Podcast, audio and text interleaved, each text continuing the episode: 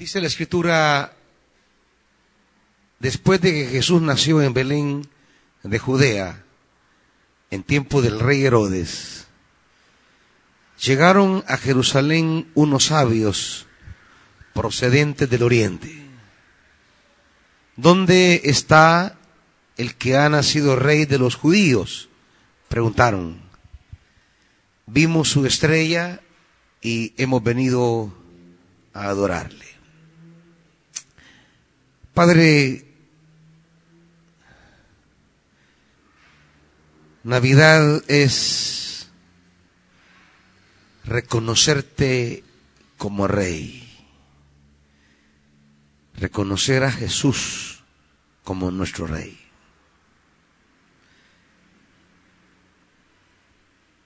Enséñanos esta mañana las implicaciones de esa afirmación de la Escritura. Porque el Evangelio que en los últimos años se predica, pareciera que nosotros somos los reyes y Jesús es el esclavo.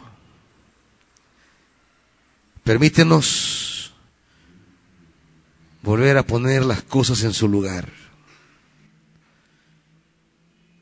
Espíritu Santo, háblanos en Cristo Jesús. Amén. Se nos ha predicado en las últimas décadas a veces un evangelio que no es el evangelio de Jesús. Los cristianos que se forman hoy en esa mentalidad evangélica distorsionada, son evangélicos que creen que Dios está a su servicio, que Dios es una especie de Santa Claus y que hay que hacerle llegar nuestros deseos, y Él deberá cumplirlos al pie de la letra. Y nuestra devoción, nuestra adoración a Él están condicionadas a, la forma en que Él satisface nuestros deseos. Si Él nos da lo que le pedimos, entonces le amamos. Si Él nos cumple los anhelos, entonces le servimos. Pero si las respuestas de él a veces son un no, dame un poquito de monitor nada más, por favor.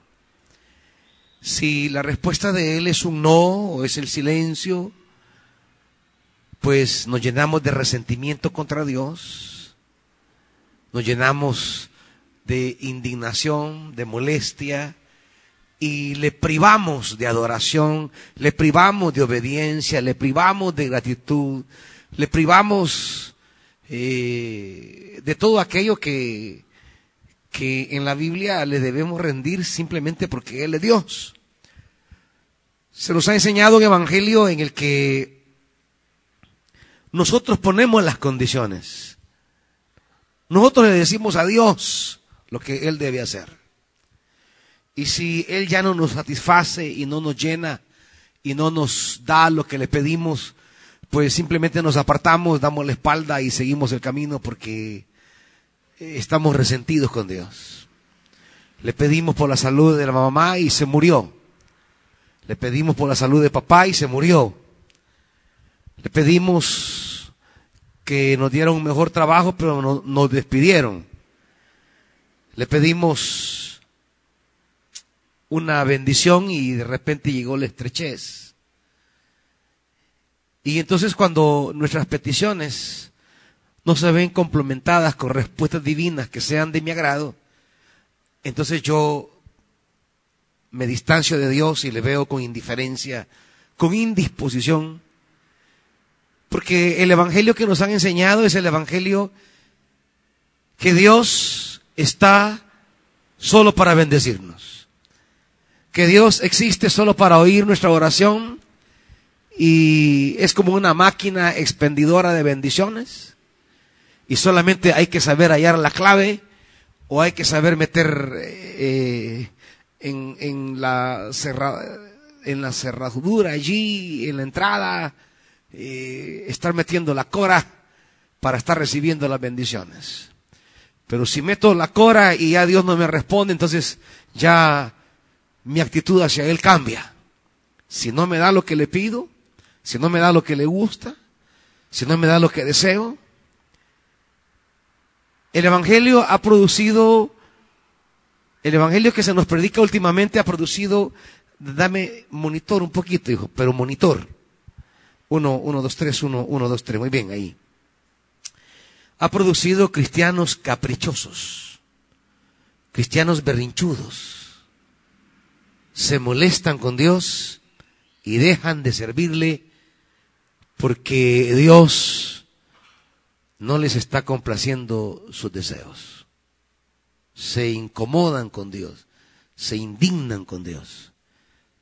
¿Qué evangelio es ese que ha provocado una generación de cristianos con esta mentalidad? ¿Qué idea de Dios, qué idea de evangelio es la que se nos ha entregado para tener ese tipo de comportamientos, de actitudes, de resoluciones. ¿Y cuál es el Evangelio que debemos recuperar? ¿Cuál es nuestra idea de Dios? ¿Nuestra concepción de Jesucristo? Que debemos volver a tomar para, para no caer en ese tipo de comportamientos que condicionan nuestra entrega a Dios, nuestro servicio a Dios. Estos magos o estos sabios, como se les ha llamado, literalmente en griego es magos, son magos. Término técnico que se usa para hablar en la antigüedad acerca de los que estudiaban los astros. Eran los científicos de aquella época eran los que se encargaban de, estudiar las estrellas, los planetas, sus comportamientos, y a partir de las posiciones de los astros, de la convergencia de las constelaciones, ellos podían entender ciertos mensajes. Eran los científicos de aquella época, no eran gente supersticiosa. Porque para nosotros mago hoy es sinónimo casi de hechiceros. No, realmente eran, eran eh, astrólogos, gente que estudiaba los astros, gente que creía que en el movimiento de los astros habían mensajes divinos para los seres humanos. Gente que creía que Dios se comunicaba con nosotros a través del movimiento de los planetas y de las estrellas. Y esos eran los astrólogos, gente que estaba muy ligada al palacio, porque los reyes necesitaban entender los signos de los tiempos y creían que esos signos estaban en el cielo. Por eso habían astrólogos, por ejemplo, es una referencia para hablar de la gente religiosa que estaba cercana a, Nabucodonosor. El libro de Daniel va a hablar de los astrólogos, gente de la que el rey echaba mano para poder gobernar. El astrólogo era parte de esos vaticinadores que los reyes tenían y que consultaban para tomar decisiones militares, políticas o económicas. Esos son ellos. Son los astrólogos al estilo de la corte de Nabucodonosor. Y es la gente que auxilia al rey, que le asiste al rey en la toma de decisiones. Pues en Oriente, término usado en Israel para hablar de Media, de Persia, de Asiria, de Babilonia. Es el término para hablar de un lugar distante estas zonas con las que Israel de alguna manera ya había tenido contacto en el exilio. De ahí del oriente vienen estos astrólogos, estos magos, inquietados porque el cielo les ha transmitido un mensaje. Han descubierto una estrella que para ellos es una señal importante de acontecimientos. Y en el estudio de la astrología y en el comportamiento que ellos han visto,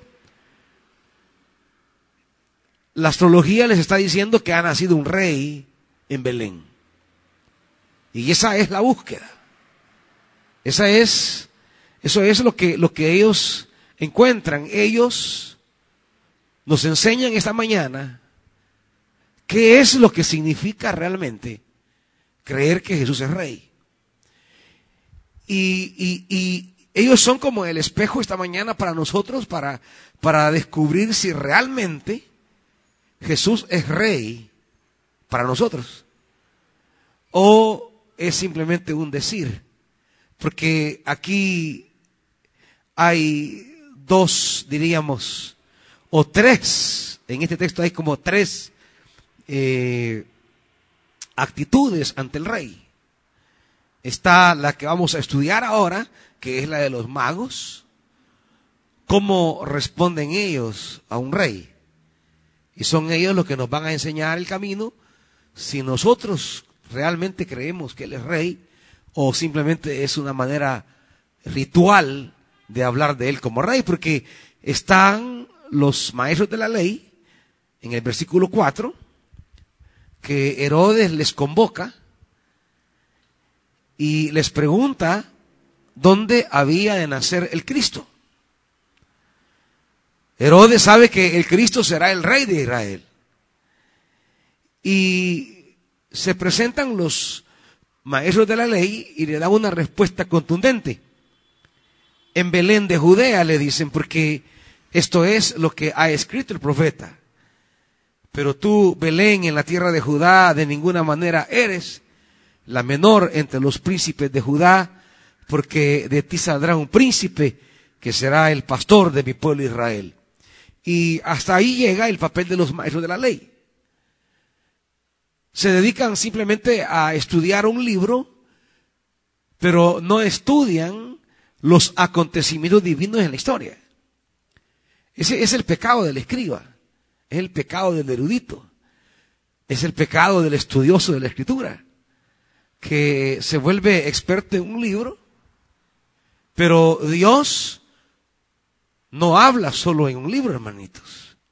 Ese es el error de, del pensamiento fundamentalista, conservador, que cree que la palabra de Dios está contenida únicamente en un libro. Que Biblia y palabra de Dios son sinónimos.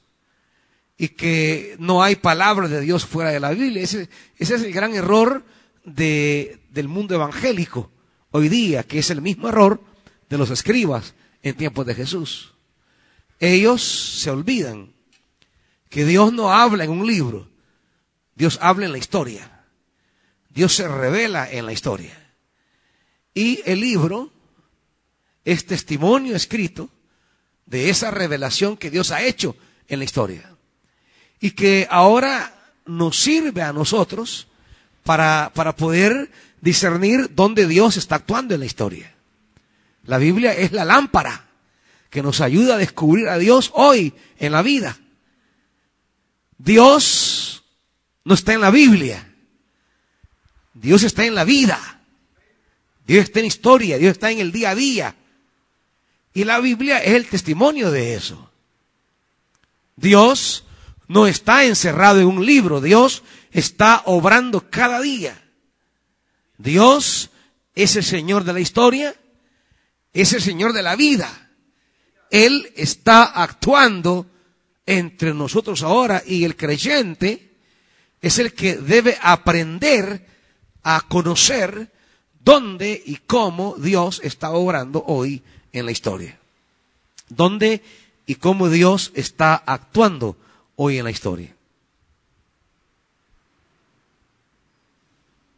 quiero que me entiendan esto, hermanitos. Dame más monitores, por favor.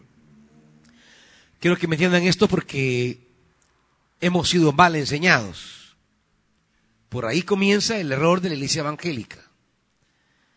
La iglesia evangélica es como los escribas.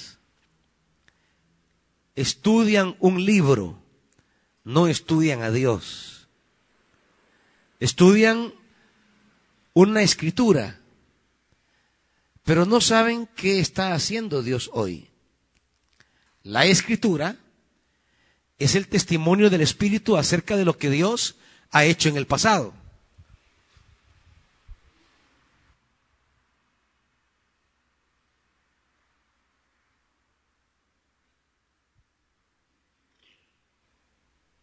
Perdón, hermanitos.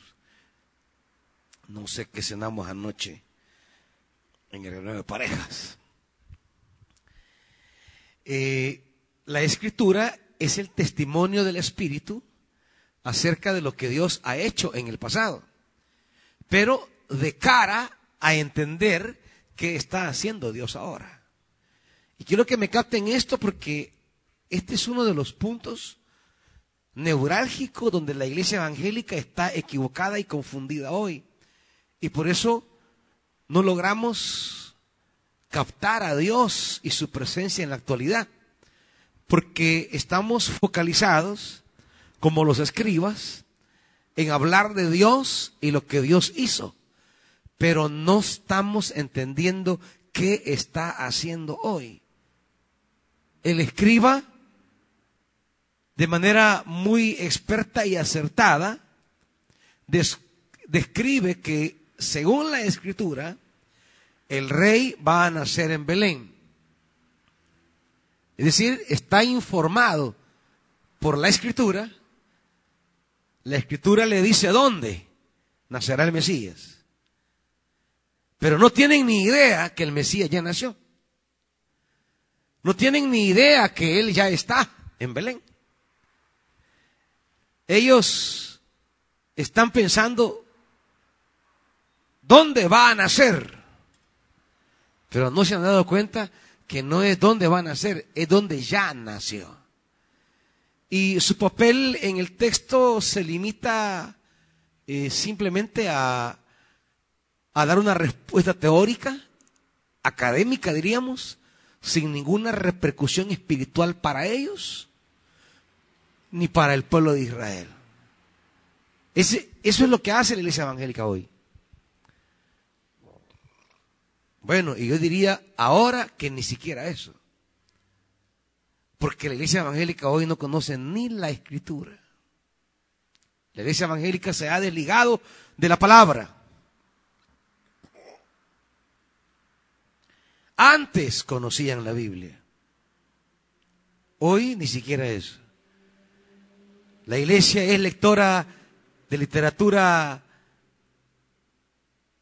de superación personal, de éxito, de claves, claves eh, emocionales para, para, para, triunfar en la vida. La, la, iglesia hoy ni siquiera, ni siquiera ya conoce la escritura. Ni siquiera, ni siquiera puede responder a partir de la escritura lo que Dios ha hecho, porque la iglesia hoy día es ignorante, hermanos que van a las iglesias ahora y no llevan ni siquiera la Biblia. Y la Biblia no es parte de su alimento diario, no lo conocen, no lo estudian. La iglesia evangélica en general está mal. Por eso ella es víctima de una serie de, de, de, de, de superficialidades. La iglesia se pelea por tonteras. ¿Por qué? Porque no, no conocen la escritura. No conocen las cosas importantes a las que la Biblia le da importancia. Se pelean por si ponemos lucecitas o no, si ponemos un árbol o no. Se pelean por cosas que no tienen ninguna trascendencia en la escritura. ¿Por qué? Porque no, no logran comprender la centralidad de lo que Dios nos ha querido revelar en la escritura. Ahora, mucho menos mucho menos qué es lo que Dios hace hoy. Porque Dios nunca se queda quieto. Dios siempre está obrando. Dios siempre está actuando. Y Dios sigue obrando en la historia. En la historia que nos parece convulsionada, en la historia que nos parece complicada, en esta historia que nos parece enredada, Dios de alguna manera está allí obrando, está allí manifestándose, está allí actuando, pero no le vemos, no le conocemos. Este es el drama espiritual que vive la iglesia hoy. Una iglesia que no es capaz de encontrar a Dios en la historia hoy. Porque a veces le buscamos donde Él no está. Le buscamos donde Él no se encuentra. Le buscamos donde Él no ha nacido. Porque Él no había nacido en Jerusalén, sino que había nacido en Belén. No había nacido en el palacio del rey, no era hijo de Herodes, había nacido en un pesebre y era el hijo de una campesina. ¿Dónde encontrar a Dios? ¿Dónde tener nuestro encuentro con Dios hoy en la historia? ¿Dónde nos encontramos con Dios en la historia? Esa es, esa es la tarea más grande que debe hacer la iglesia. El evangelio que debemos predicar es el evangelio que nos permite encontrarnos con Dios. Porque eso es el evangelio. Es el encuentro con Dios. Pero ¿dónde está Dios? A veces nuestras respuestas son tan ingenuas. Ah, Dios está en el cielo. Esa es la respuesta que la religión nos ha aprendido a dar. Mas la Biblia nos enseña, Dios está en la historia. Dios está con nosotros. Y entonces, ¿dónde específicamente? ¿Dónde está y qué está haciendo? ¿Dónde está y qué está haciendo? Son las grandes preguntas que la iglesia debe hacer ahora. ¿Dónde está Dios y qué está haciendo Dios? Porque yo debo estar donde Dios está. Yo debo servir donde Dios está sirviendo. Debo trabajar donde Dios está trabajando. Debo estar junto a Dios en su viña. Pero resulta que una de las tragedias que tenemos es que Dios está trabajando en una parte y la iglesia está en otra. Ese es el problema de la iglesia evangélica hoy. Dios estaba trabajando con Jesús en Galilea. Y el templo estaba trabajando en Jerusalén. Sacerdotes, maestros de la ley, estaban concentrados en el templo. Pero Jesús estaba en las aldeas, en los pueblos, en los caminos, a la orilla del mar estaba con los leprosos, con los pecadores, con los publicanos. Él estaba donde Dios estaba. Pero la religión estaba donde Dios no estaba. Este es el gran problema que tenemos hoy día. ¿Dónde está Dios obrando? ¿Dónde está Dios presente? con quienes Dios está presente, con quienes Dios está trabajando. Y resulta que sacerdotes y maestros de la ley estaban trabajando donde Dios no estaba trabajando. Estaban ocupados, sí, con el altar, pero el prójimo herido junto al camino,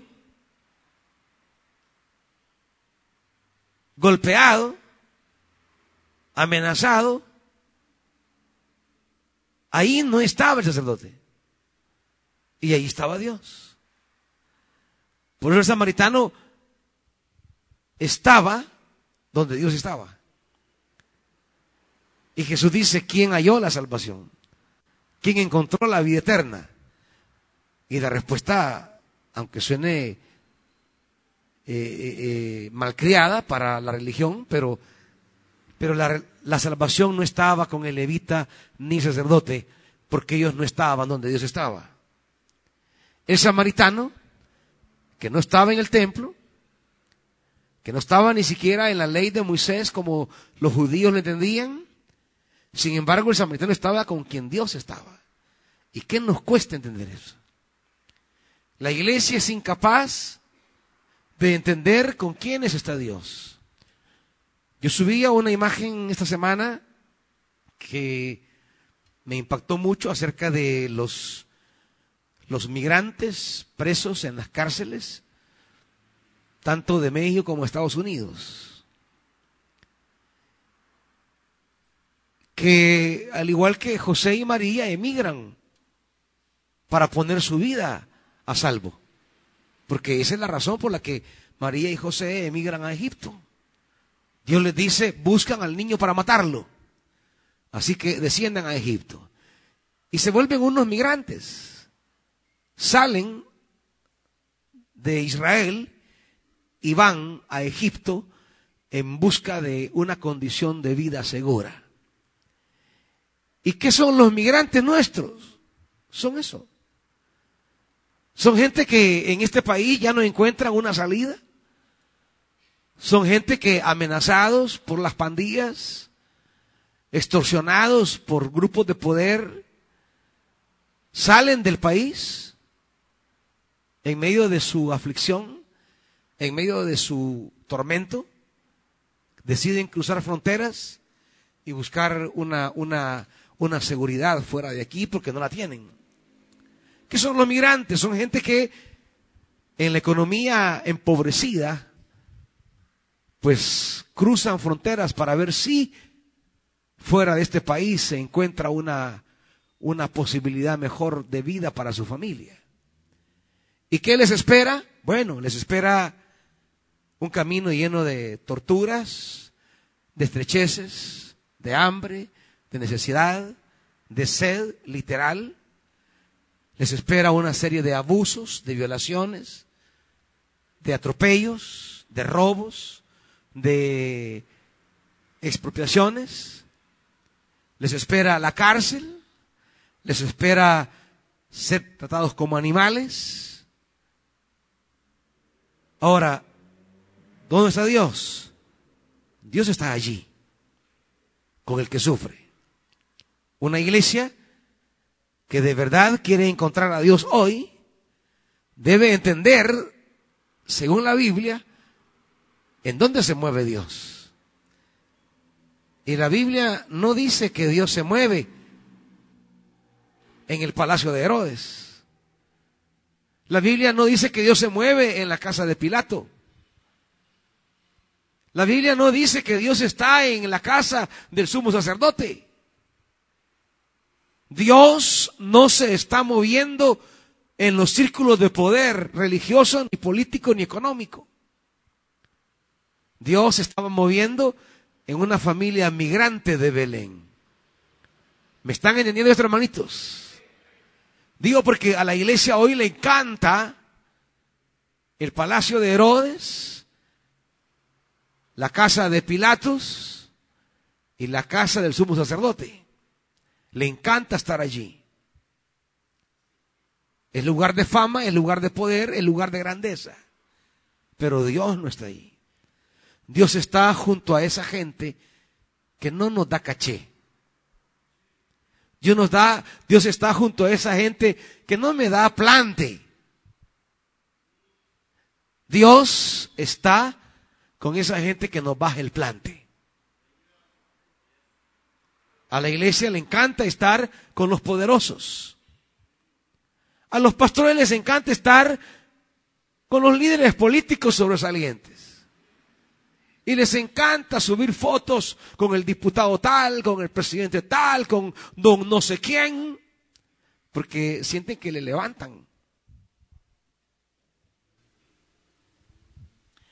Pero ¿quién se toma foto con el, con los del rey te mandó a llamar? ¿Quién de nosotros va y se toma una selfie con ellos y la sube? Y plantea, plantea con los amigos esa foto? ¿Quién va con el ministerio Ezequiel a tomarse fotos con esos de la calle y, y a plantear con esa gente? ¿Por qué nos tomamos fotos con empresarios, con políticos, con gente poderosa y nos exhibimos junto a ellos, pero no nos tomamos fotos con la gente que está en la calle pidiendo dinero, un pedazo de pan o cobija. Ahora, tenemos que hacernos la pregunta hoy. ¿Dónde está Dios? ¿Y dónde está la iglesia? Porque la iglesia debe estar donde Dios está. Si no estamos donde Dios está, la iglesia entonces se ha desviado del camino. La iglesia se ha apartado del verdadero rey. La iglesia ha confundido entonces su lugar. Y si ha confundido su lugar, ha dejado de ser relevante y significativo para los propósitos divinos.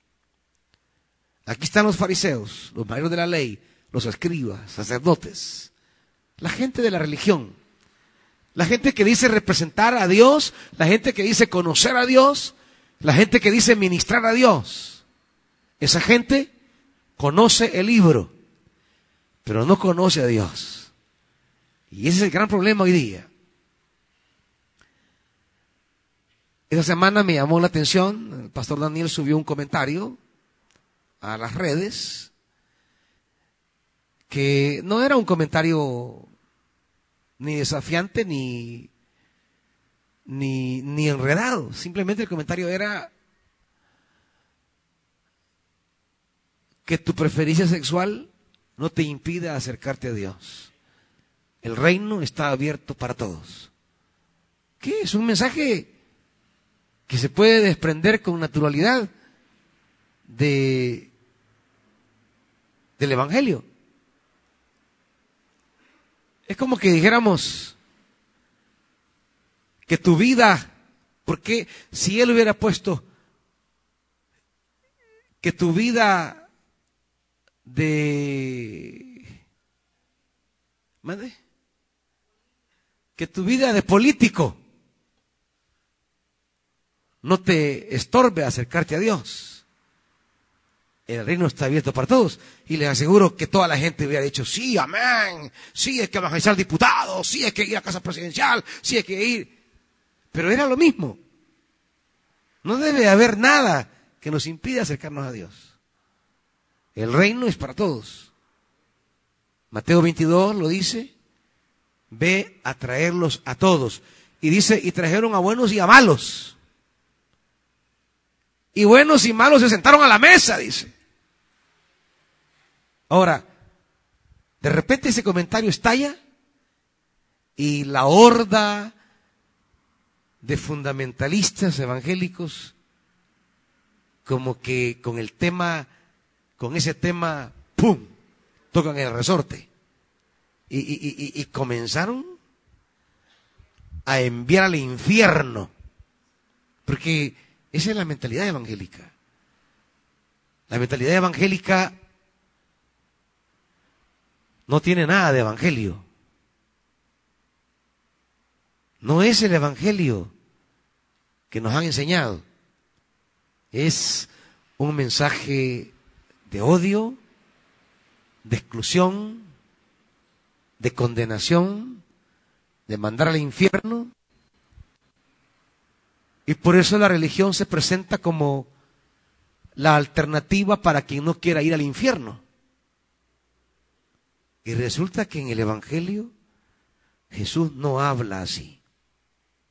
Cuando uno oye a esa iglesia evangélica, uno se pregunta, ¿es así como habló Jesús? ¿Era esa la mentalidad de Jesús? Y uno descubre que esa no era la mentalidad de Jesús, era la mentalidad de los fariseos. Porque los fariseos estaban apegados a un libro, pero no apegados a Dios. La iglesia no entiende dónde Dios está moviendo hoy. Y esto es un giro bien complicado. Porque la iglesia cree estar en la verdad como lo estaban los fariseos de su época. Y tan en la verdad estuvieron que consideraron que era hacerle un favor a Dios matar a Jesús. Consideraron que le hacían un honor a la verdad matar al mensajero de la verdad. Porque la manera en que él habló acerca de Dios, el lugar en el que él encontró a Dios, las personas en quienes él enseñó que Dios estaba moviendo, no eran ni por cerca las personas donde el templo se estaba moviendo, donde el liderazgo religioso se estaba moviendo. Y,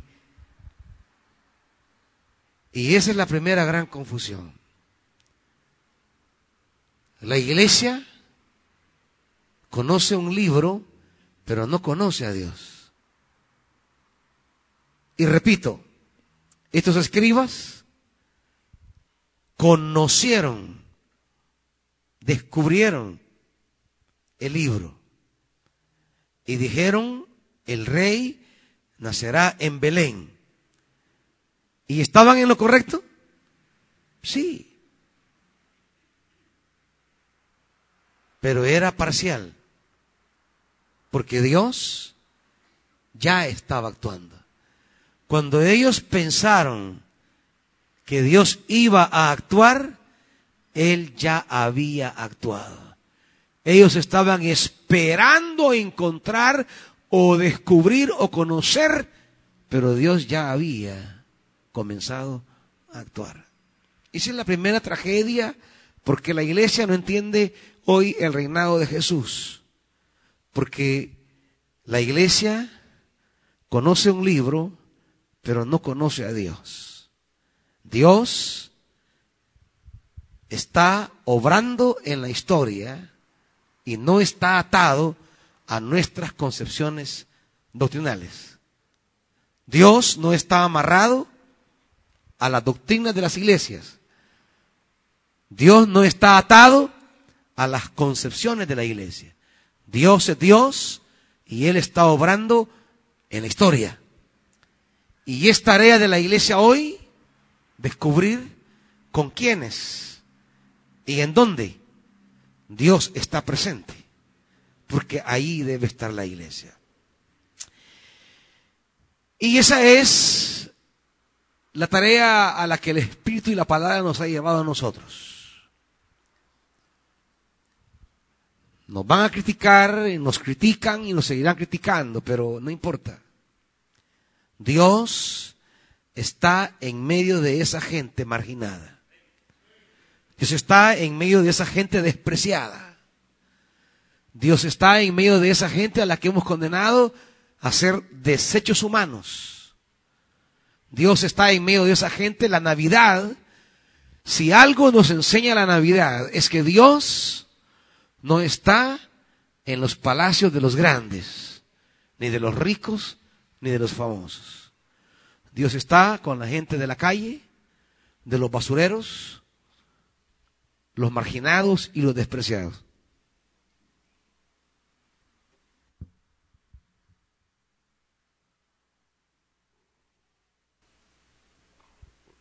Y ahí debe estar también la iglesia.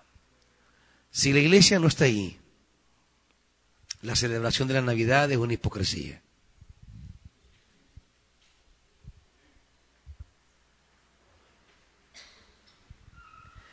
Si la iglesia habla de Navidad, pero le encanta estar con los grupos de poder, no ha entendido a Jesús. Si la iglesia habla de Navidad, pero desprecia a quienes no son como ella. No ha entendido Jesús.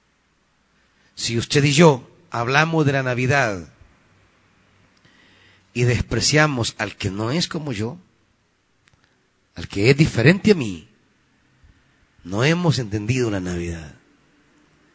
Porque justamente en la Navidad Dios se acerca a aquellos que la religión desprecia. Y eso nos lo enseña cada página del Evangelio. ¿Dónde está y con quiénes está? Para eso sirve el libro. Para eso sirve la escritura. Para decirnos dónde Dios estuvo en el ayer y con quiénes Dios estuvo en el ayer, porque ahí tenemos que buscarlo también ahora. Cuando Dios visita Egipto, ¿con quiénes está? ¿A quiénes se acerca? ¿Con la clase egipcia que explota? ¿O con ese grupo de esclavos explotados? ¿A quiénes escuchó Dios? ¿Con quiénes se comprometió? ¿A quiénes les planteó una esperanza? ¿A quién le llevó una buena nueva? ¿A quién le llevó una palabra? Bueno, a Israel. También era para Egipto la bendición. Porque Dios llega con la buena nueva al palacio de Herodes. Deja ir a mi pueblo. La bendición de Faraón estaba en liberar a los esclavos. Y Dios lo bendeciría. Era buena nueva para él también. Solo que la buena nueva no se iba a llevar a cabo de la misma manera. La buena nueva convertiría a Faraón en un rey no explotador, no asesino, y convertiría a un pueblo de esclavos en un pueblo libre. Pero claro, esa buena nueva no le agradaba al faraón.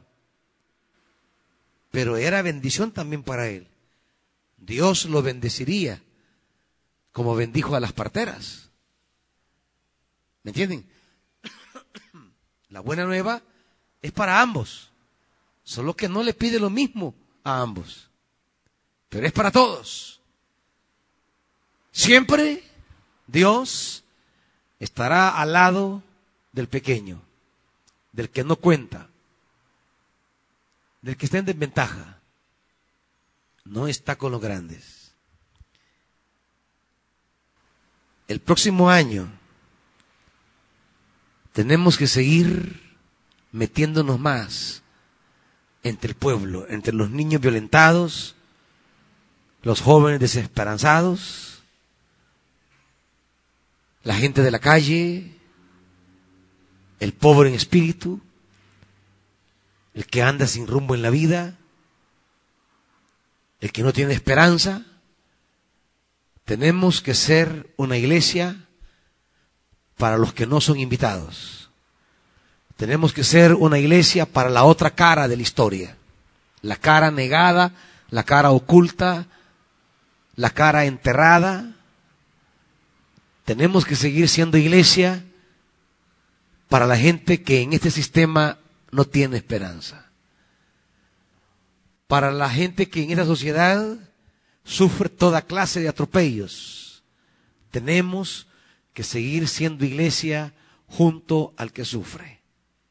¿Me están oyendo, hermanitos? Esa es la labor, ese es el llamado.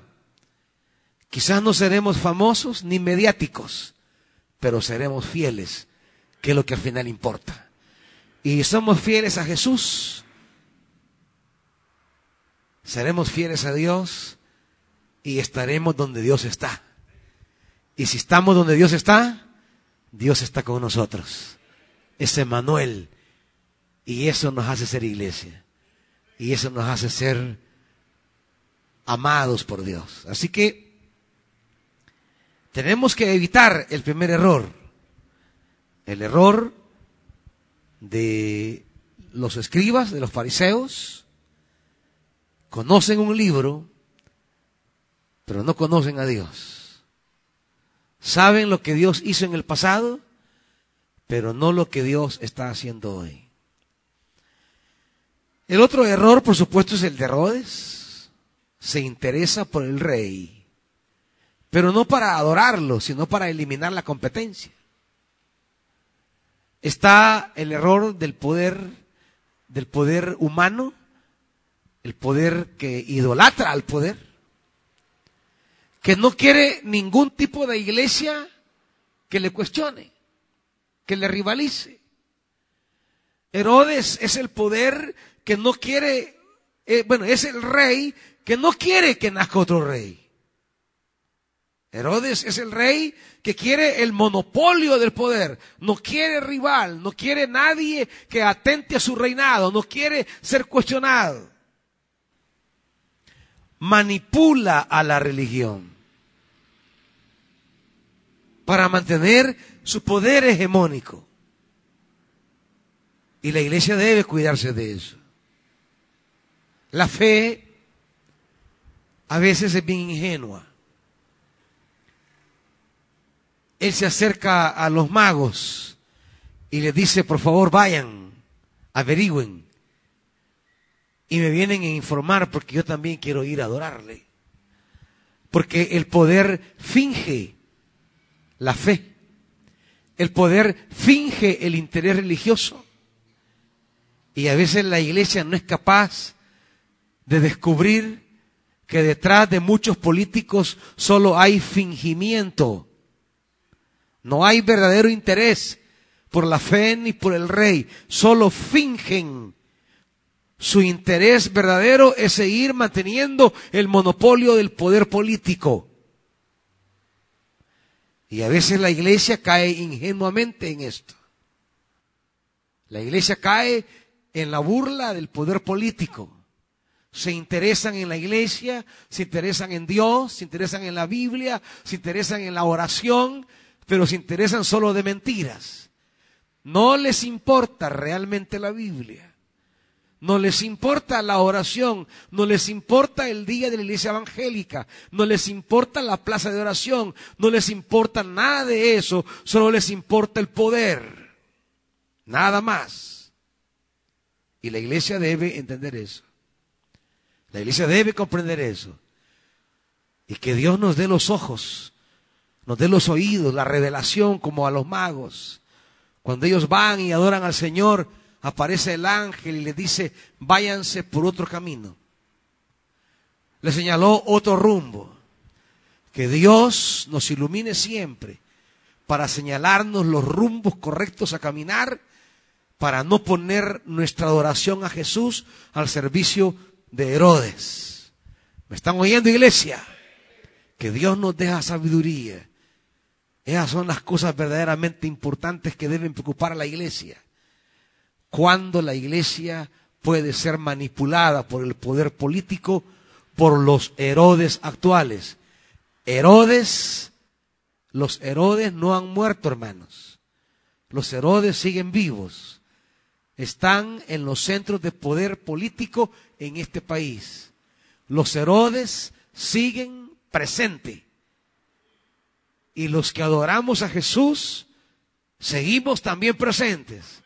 Y tenemos que tener mucho cuidado para no ser manipulados por los Herodes actuales. Porque esos no aman al Señor, quieren destruirlo. No aman verdaderamente a Dios no aman a una iglesia que represente a Jesús. No se acercan a la iglesia para que la iglesia sea conciencia. Se acercan para manipularla y para comprarle los votos. No quieren escuchar el Evangelio. No quieren oír de Jesús que les habla acerca del poder al servicio de los pobres. Ellos no quieren escuchar el Evangelio que les llama a vivir entre los humildes, a servir a los pequeños, a trabajar para los necesitados, a acercarse para el pobre, el pueblo. No. Ellos quieren votos nada más. No les interesa otra cosa. No les interesa su fe, ni sus cantos, ni su adoración. Es contadísimo, contadísimo el político que de verdad tiene interés en la fe. Pero no en la fe que manipula, no en la fe que esconde su corrupta vida política, no, la fe que sea lámpara para obrar en la vida política. Ahí está el rey. Ha nacido un rey diferente. Herodes lo quiere conocer, pero no para abrirle camino a ese rey. Lo quiere conocer para matarlo. Lo quiere conocer para asesinarlo. Por eso dice, entonces, advertidos en sueños de que no volvieran a Herodes, regresaron a su tierra por otro camino. Es cierto, cometieron el primer error siguiendo la lógica humana. Ha nacido un rey, fueron a la casa del rey. Pero ahora la palabra les corrige. No vayan a Herodes. Y ellos se fueron por otro camino.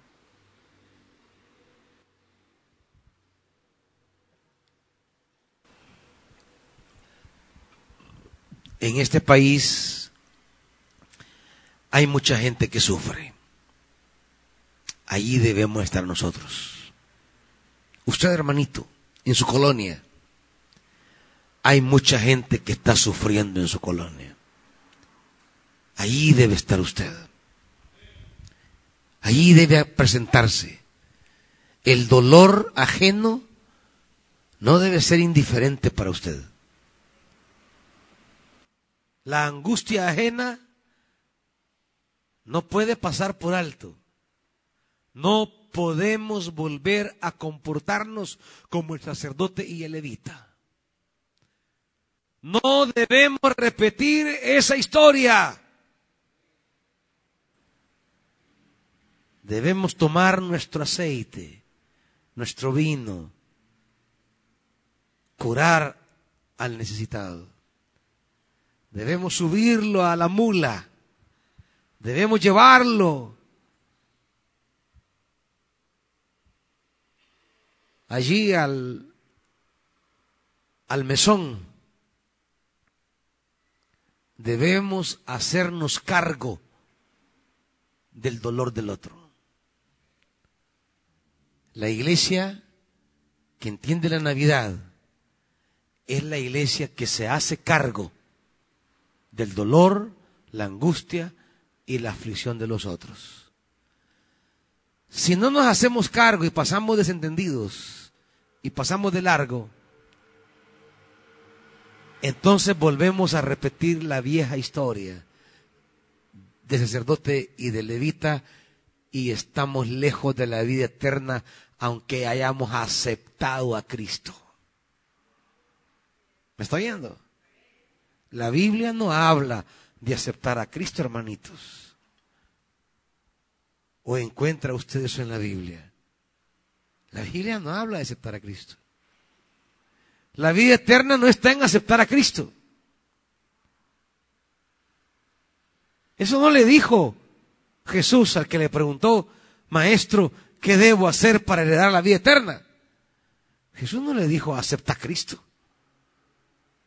Ese es un concepto que no ha salido de la Biblia.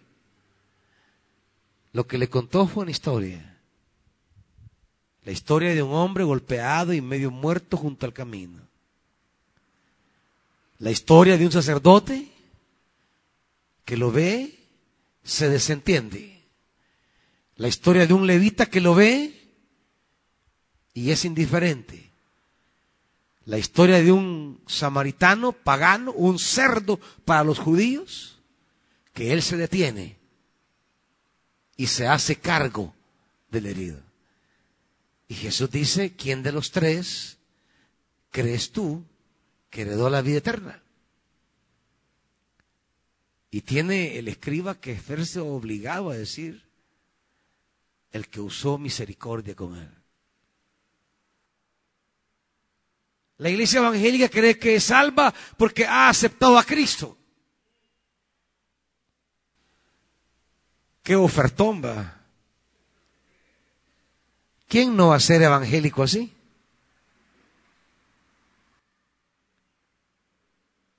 Ese es el evangelio de la comodidad. Ese es el evangelio de, de Thanos, ¿verdad? Con un chasquido nada más quieren hacer las cosas. No, el Evangelio es compromiso, es hacerme cargo. ¿Quién se hizo cargo del hombre herido? Esa es la salvación. Ese es el Evangelio. Un Evangelio que nos han negado en los últimos años. La iglesia en el afán de acumular y traer más gente ha rebajado lo que es el Evangelio y lo ha convertido en una masa, en una oferta, en, en algo para llevar. Y ahí están los templos llenos. Pero también ahí están la grande mayoría necesitadas. Necesitadas de gente que entienda qué es el Evangelio. Brevemente quiero señalar a los magos y, e indicar lo que mi juicio, lo que a mi juicio significa ver a Jesús como rey. Primero me sorprende el tiempo que estos magos se toman para encontrar al rey. ¿Qué trabajo? ¿Cuánto tiempo invirtió esta gente? Y yo le pregunto, ¿y esta gente qué ganaba? ¿Cuál era la bendición que iría a traer? ¿Cuál era la riqueza que irían a traer? ¿Y cuánto tiempo invirtieron? Primero, dilucidando los astros. Luego, caminando desde el oriente. Eran meses cuando los magos encuentran a Jesús, según la cronología, pues Jesús ya tenía al menos dos años. Porque a veces pensamos, a veces pensamos que, que ellos llegaron eh, cuando Jesús estaba ahí chiquito. No, no, no. Ellos llegaron y vieron a Jesús ya casi caminando, pues. Casi que hablaba. No crean que, no crean que los magos llegaron y Jesús estaba todavía tiernito. No, no, no. Él tenía ya por lo menos dos años. Por eso es que Herodes establece una fecha, una edad. Eh, y dice en el versículo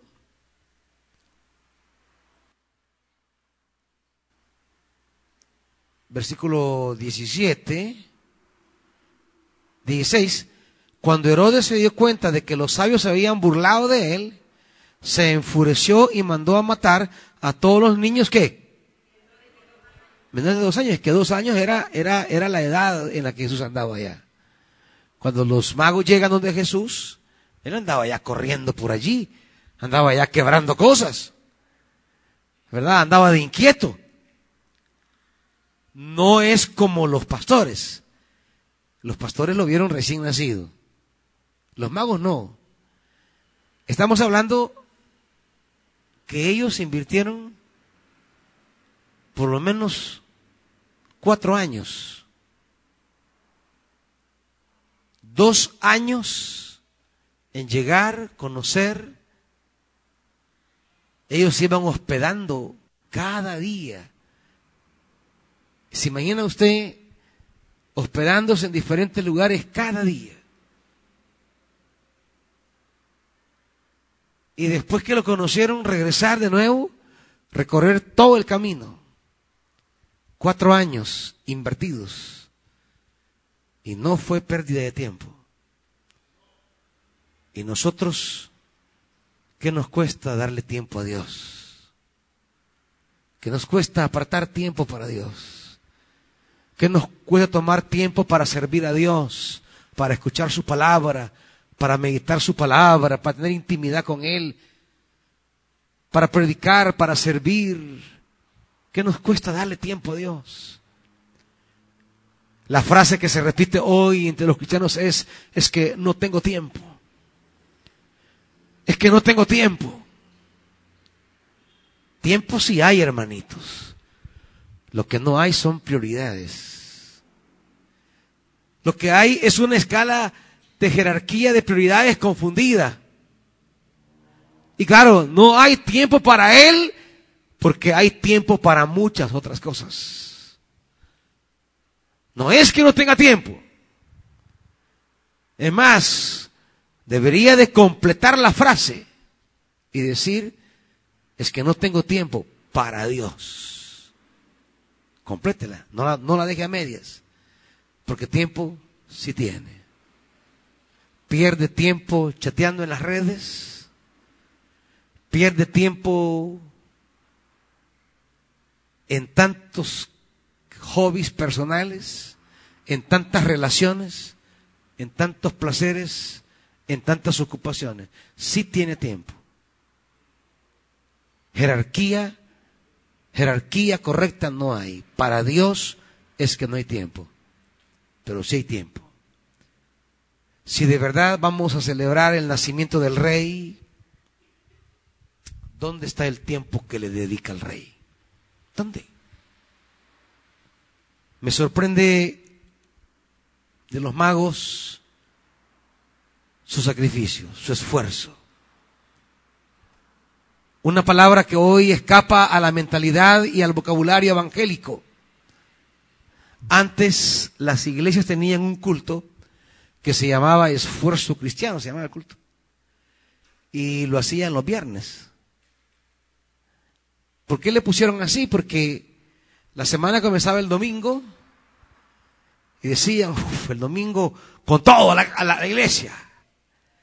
Pero pasaba lunes, martes, miércoles, llegaban al viernes y una semana de trabajo y ya el cuerpo cansado, ya no queríamos hacer más esfuerzos. Y le pusieron al culto del día viernes esfuerzo cristiano porque era el culto donde usted tenía que hacer un esfuerzo para estar presente. A los cristianos antiguos se nos, se nos enseñó que seguir y servir a Jesús era cosa de hacer esfuerzos. Hoy no, ¿verdad? Hoy, hoy, hoy ya no es la mentalidad de esfuerzo. Hoy, hoy, el lema es hoy es viernes y el cuerpo lo sabe. ¿Verdad? Hoy ya no es cosa de esfuerzo. Ya no hacemos esfuerzos. ¿Y saben qué es hacer un esfuerzo? Esfuerzo es sacar fuerza de donde ya no hay. Esforzarme es seguir adelante aunque ya no puedo. Hacer lo último, pero lo voy a hacer.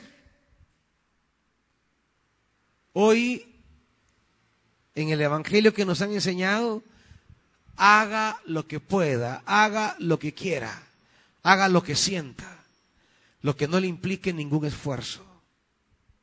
Hemos quitado la idea de esfuerzo. La idea de valentía, de garra, de coraje ha sido quitado de la vida de la iglesia. Nos han dado un evangelio que se acomoda a mis estados de ánimo Ay, es que me siento triste. Vaya, no vaya al culto, hermanito. Ay, es que me siento sin ganas. Vaya, no sirva, está bien. Ay, cuando se sienta mejor, sirve. Ay, fíjese que le llamo porque no sé. Me siento sola, aquí estoy. Me siento desilusionada. Vaya, hermana, tranquila, y que en su casa, relájese, levante las patas, bébase un cafecito, descanse. un evangelio donde nos acomodamos a cómo nos sentimos. La gente evangélico de hace 100 años era la gente del esfuerzo. La gente que después de una jornada de trabajo pesada llegaban a la casa, comenzaban a prepararse, porque había que ir a pie hasta otro pueblo a predicar. Salían a las 4 o 5 de la tarde, llegaban tipo 7 de la noche a pie, predicaban y se venían a las 9, 10 de la noche en esa oscurana de regreso. Eran gente que entendía que servir a Dios es cosa de esfuerzo. No es cosa de comodidad. Hoy día la iglesia ofrece un evangelio cómodo. Un evangelio donde usted puede seguir a Jesús sin cargar una cruz. No, hombre, así tranquilo, véngase. Es más, tome una coca. No hay cruz que llevar. Si alguno quiere ser mi discípulo, dijo, tome su cruz y sígame. Y es esfuerzo. El esfuerzo.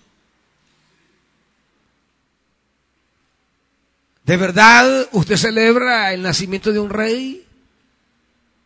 ¿Dónde está su esfuerzo?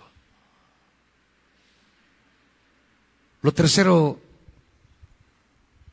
que los magos nos enseñan es que no se presentaron ante el rey con las manos vacías. Nadie puede presentarse ante un rey con las manos vacías. Es una falta de respeto. Es una ofensa. Usted en su misma vida cotidiana va a hacer una visita a alguien importante, aunque sea dos mangos le lleva. ¿O me va a decir que no? Fíjate que he pedido una cita con el jefe. Y antes de empezar le dice, jefe, aquí le traje esto. Dos guayabas. Pero le lleva algo.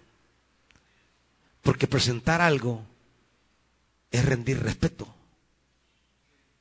Es dar honor, es reconocer respeto a esa persona. Si usted le dicen, se va a entrevistar con el supervisor de zona de tal ministerio, se va a entrevistar con el ministro tal, con el director de tal, o le dicen, se va a entrevistar con el presidente. Usted sabe que por naturaleza Usted no puede llegar con las manos vacías. Porque el presidente es una figura de respeto y usted aunque sea una quesadilla le va a llevar. Mire, el presidente quiere que este marquesote. Es cosa de respeto. Ellos se presentaron delante del rey. ¿Saben cuál es el problema que tenemos cuando venimos aquí? Que no tenemos conciencia que realmente venimos delante de Él. A veces los rostros humanos o mi presencia misma les hace confundir y creer que están ante los hermanos, que están ante la iglesia o que están ante el pastor. Hermanitos, por sobre todas las cosas, aquí venimos a presentarnos delante de Dios. Cuando adoran y cantan, lo hacen para Él, hermanitos. No para los que están aquí al frente. No para el que está la par suya o atrás o adelante. Todos los que estamos aquí somos indignos quizá. Pero Él es digno. Él es digno. Y es para Él que cantamos, para Él que adoramos, para Él que servimos, para Él que nos esforzamos, para Él que le dedicamos este tiempo y a Él que le traemos nuestras ofrendas. Es para Él. Los magos nos enseñan, si venimos delante del rey, pero no le traemos nada, no es cierto entonces que venimos delante del rey. Termino con Malaquías, capítulo 1.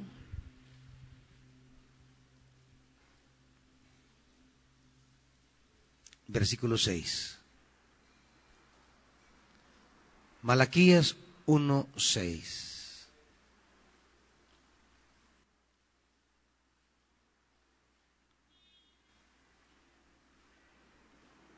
¿Lo tienen? El hijo honra a su padre y el siervo a su señor. Ahora bien, si soy padre, ¿dónde está el honor que merezco? Y si soy señor, ¿dónde está el respeto que se me debe? El tema de darle a Dios no es cosa de leyes, es cosa de respeto. El respeto es antes que la ley. Por eso Abraham diezmó muchísimos años, muchísimos siglos antes que se estableciera en la ley el diezmo. El diezmo no es cosa porque esté en la ley. No tiene nada que ver con la ley. Es cosa de respeto. Las ofrendas es cosa de respeto. Por eso Dios le pregunta, yo, el Señor Todopoderoso, les pregunto a ustedes, sacerdotes, que desprecian mi nombre. Y encima ustedes me preguntan, ¿en qué despreciamos tu nombre? Ah, en que ustedes traen a mi altar alimento mancillado y todavía preguntan en qué te hemos mancillado.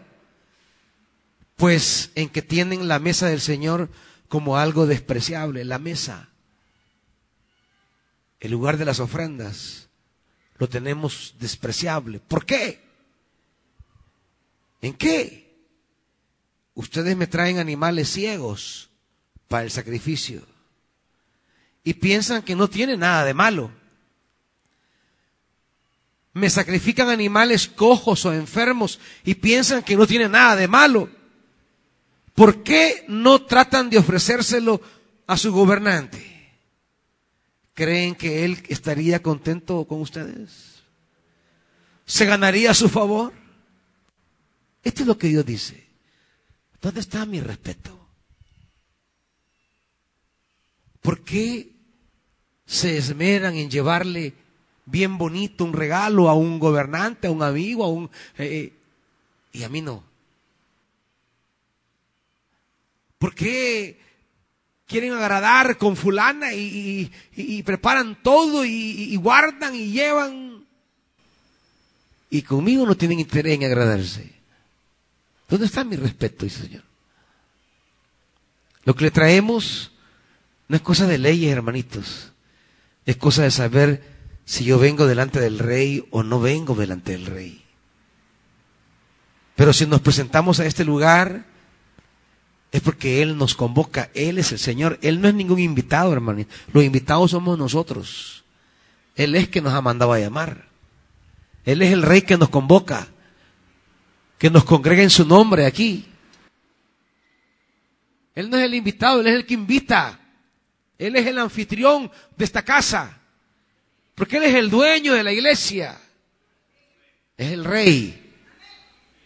Entonces, si vienen a ver al rey, ¿dónde está su respeto? Los magos nos enseñan que ellos no llegaron con las manos vacías. Llevaban oro, incienso y mirra. Honraban al rey. Por eso dice, honra al Señor con tus bienes y Él hará que tus graneros rebosen de mosto. Honrar, honrar a Dios. ¿Por qué me traen esa oveja con la pata quebrada? Dice Dios llevársela a tu gobernante y le decir, mire, aquí le traigo este y la ve patoja. ¿Cómo se va a sentir el, el, gobernante? Irrespetado.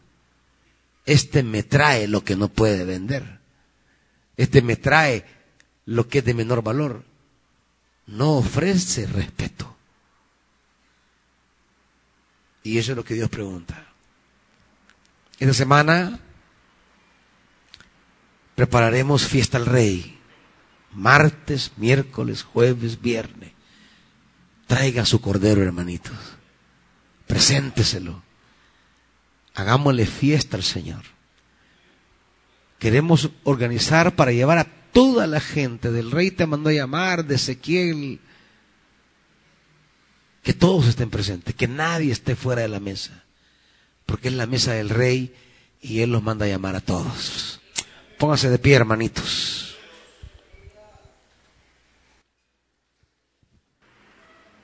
Jesús, a veces nos olvidamos que tú eres el rey.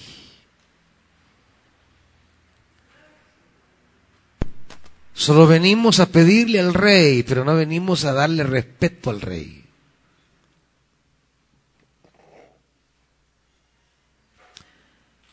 Queremos el camino de los magos. El camino que respeta al rey, que valora al rey, que descubre dónde está el rey. Padre, perdona cuando no hacemos todo lo que tú te mereces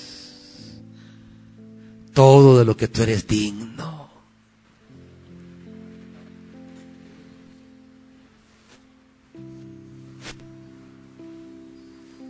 Pero aquí estamos, Dios, para pedirte que nos ayudes a rendirte todo lo que tú eres digno, sin reservas, sin condiciones totalmente entregados al Rey.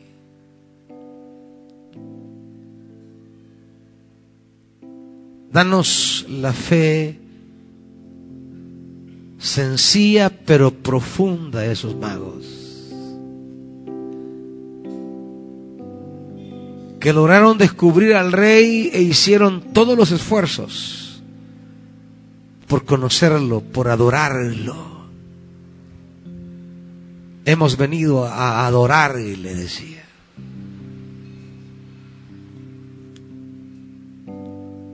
Y regresaron gozosos su camino. Padre,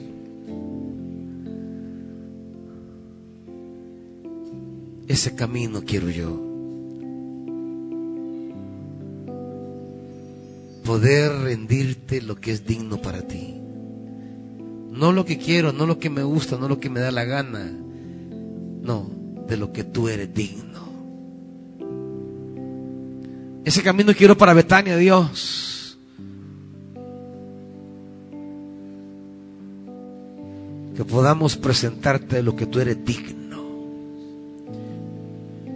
Permítenos esta semana una palabra maravillosa de poder, de vida, de esperanza